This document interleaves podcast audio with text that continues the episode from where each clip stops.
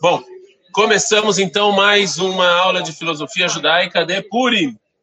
E como eu falei para vocês, a gente durante falta ainda duas semanas e a gente vai voltar em alguma, né? Não vou.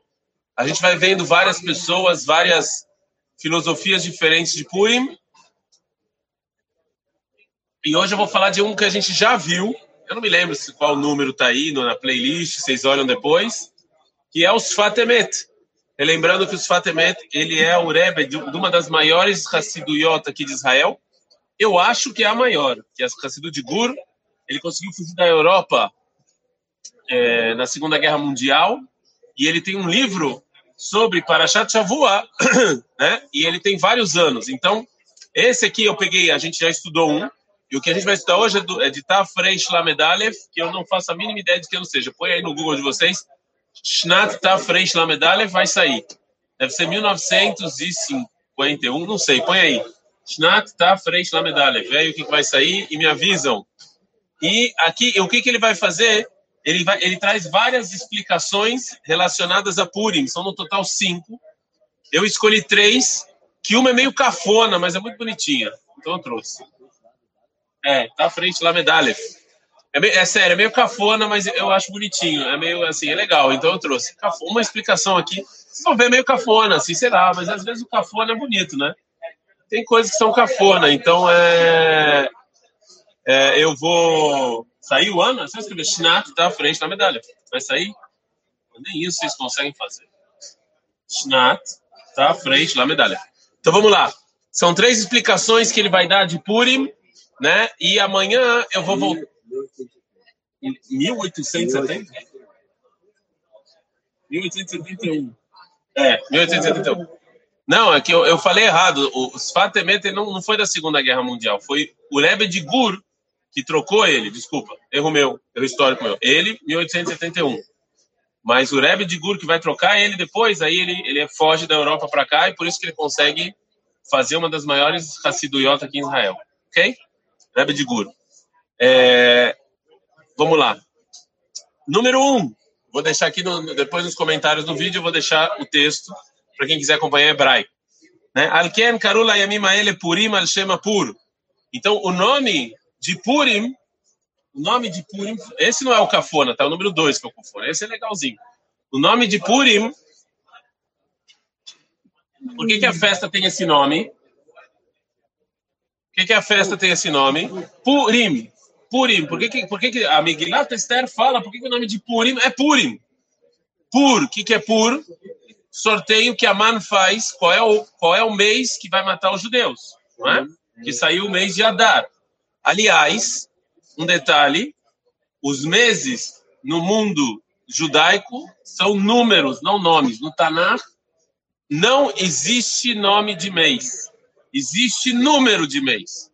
Da onde veio o nome? A única, o único livro do Tanakh que tem o nome dos meses é Megillat Esther, porque os meses são influência babilônia persa. O nome dos meses judaicos são nomes babilônios e persas. Quando a gente volta do exílio, a gente traz esses nomes com a gente. No Taná, na Torá, não existe é, Adar. Existe mês 12. Adar é o décimo segundo. Os meses têm números, não nomes, ok? Mas de qualquer maneira, a Mana ele faz um sorteio quando exterminar o Como é possível a gente ter uma visualização e dois likes? Como é que isso acontece? O cara duas vezes? Ah, você saiu. Como é que era possível o negócio? Ah, agora tem duas pessoas. Então, assim, a, a Man faz um sorteio do mês e cai, e cai o mês de Adar, né? E o nome da festa é sorteio. Então, assim, só que também é no plural. Sorteios, porque é purim. Pura no singular, sorteio. Purim, sorteios. Pergunta os Fatemet. O mashma sheikara nesta lebazé. Se o nome da festa é em nome do sorteio, então o principal é isso. A principal mensagem de Purim tem que estar relacionada ao sorteio. Porque, por que, que, por que, que o nome de Pessa é Pessa? Por que, que o nome de Shavuot é Shavuot e de Sukkot é Sukkot e de Rosh Hashanah é O nome, ele simboliza o principal da festa. Então, se o nome é Purim, é porque o principal da festa tem que ter, tem que estar alguma coisa relacionada com o sorteio que foi feito por Aman. Tá com uma cara de... Tá tudo bem? ok? Né? Daqui caché, avalele meimar pur. Segunda pergunta dos Fatemet. Se é verdade, qual deveria ser o nome da festa? Pur, sorteio, porque a mano fez um sorteio. Pur, né? Lama purim. Por que que está no plural? São mais de um sorteio. Chegamos agora em Israel, então, diz Fatemet, por que que está no, no sorteio? Porque o sorteio, ele, então tiveram dois sorteios. Tiveram um sorteio, e sorteio é destino. O que quer dizer sorteio? O sorteio, ele, ele, o que, que simboliza o sorteio? Qual é a simbologia dos Hã?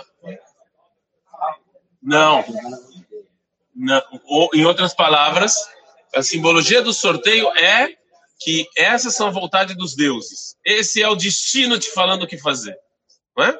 Se, se, eu, se, se alguma coisa sai por sorteio, é porque isso, em muitas culturas, se acreditava que o sorteio ele representava a vontade de Deus. Essa é a vontade, o destino é esse. E a prova é o sorteio. Hã? Ok. Sim, tudo bem. Ok. Era um Deus, não todos deuses. Okay? É, ele mais Deus. Então, assim, essa é a vontade dos deuses. Dos deuses. Então, existe, diz o Maral, em termos de destino e vontade dos deuses, existem dois: a de e do povo judeu. ואף כי לא הפיל פור, אך זה הפור שכשהגורל שלהם להשמיד, לאבד את כל היהודים, וזה אי אפשר. O sorteio de Aman foi como dizendo que a vontade dos deuses era de acabar com o povo judeu em Adar. E o sorteio do povo judeu é a vontade divina de o povo judeu ser eterno. A simbologia, não sei se vocês entenderam, ou seja, a simbologia do sorteio para Aman é a vontade dos deuses em destruir o povo judeu no mês de Adar. Enquanto que o sorteio do povo judeu, o destino do povo judeu é ser eterno. Então, por isso que é no plural, porque existem dois. Existe o que Aman quis transmitir e existe a, a verdade. São dois, Purim. Né? וממילא נהפך לטוב וגורל שלהם הוא גורל שלנו באמת. Então diz o, diz o Sfat então no final das contas o sorteio de Aman, ele já estava predestinado a falhar. Porque se ele vai sortear quando exterminar o povo judeu, esse sorteio já está predestinado a falhar, né? Então esse esse é esse é a moral da história para os Fatemet. É a eternidade do povo judeu, ou seja, o destino do povo judeu é ser eterno. Então existem dois sorteios e esse essa é a mensagem principal. É a mensagem principal do da festa de Purim? É o povo judeu sempre vai existir. E isso é o que os outros povos chamam de destino ou sorteio. Okay? Então o nome é Purim, porque essa é a mensagem principal. Você, o destino é esse, o mundo é esse, a regra da natureza é esse. O povo judeu sempre vai ser existir, sempre vai existir. Nunca vai terminar. Então esse é o nome. Purim, que tem um sorteio que a Mana quis fazer. Isso é o que a gente quis fazer. Agora eu vou fazer o cafona. Deixa eu fazer o cafona. Eu vou terminar mais cedo hoje a aula para vocês terem mais tempo no cedo. Número dois é meio cafona. Mas eu gostei, cara. Eu vou falar, me emocionou. Às vezes o cafona emociona, não é? Sei lá, você entregar flores, falar eu te amo, emociona. É, emocionou no, no, no máximo que dá, né? Não tem muito o que fazer. Não, é porque são, são mensagens que a gente fala, ah, é meio cafona, mas é bonito, entendeu? o jeito que ele constrói. O, o brega, o brega tem coisas bregas que são legais, entendeu? Não é? Tem, é. Eu tô até com medo de falar um estilo de música, o pessoal ficar chateado. Bom, Veitava Midrash, que aí a Mepil Goralot. Não, não acho que é esse o. É esse? É esse o cafona? Não, é o número 3 do Cafona, não o número 2. Número 3, número 3. O Mitzvat Mishloch Manot, ele vai explicar por quê, por que que tem a Mishloch Manot. Em Purim a gente tem Lea Megillah, dá dinheiro para os pobres e Mishloach Manot, dá presente para os amigos, né? Por quê? Nerela Vole Avat Israel. Ele falou, o motivo disso é amor do povo judeu. Parece aquele rabino, assim, né? Esse aqui me lembrou ele. É amar o povo judeu. Por quê? Shekatavish Yehudi, o Bamidrash, Yehidi. Ish Yehudi, e no Midrash é Yehidi. O que, que é Yehidi? Único. O Midrash fala que eu, se vocês olham na Sefer Torah, como é que você põe o rei? O rei e o het, a diferença entre você escrever o rei e o het é quase um pontinho só. Que você junta, se você junta o teto do rei com, com essa parte vira um het. Então o Midrash fala, o que quer dizer que o que o que o é, que quer dizer que o Mordecai ele era Ish Yehudi, que ele era um, um Yehudi, que ele era Yehidi, que ele era sozinho, ou único. Né? O que isso quer dizer?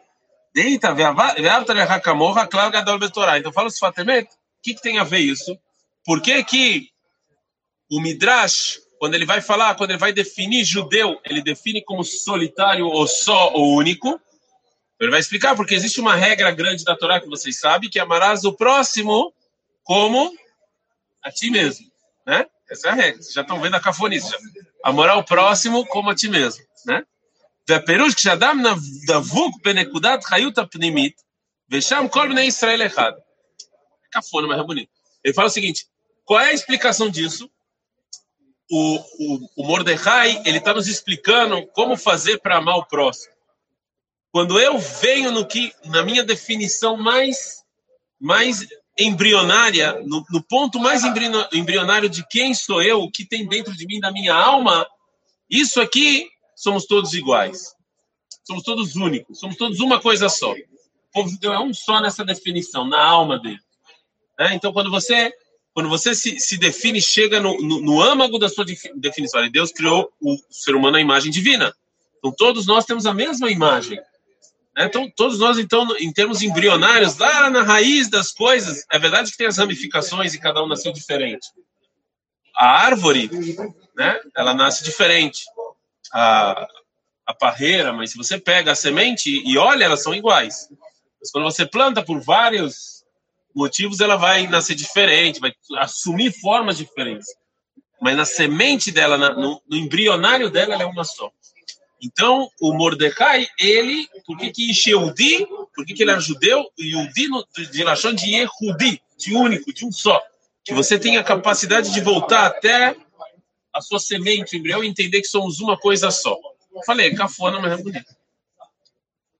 É, Mimele o gamken. Então, se é assim, se eu entendo, de qualquer maneira, não mamila, nem.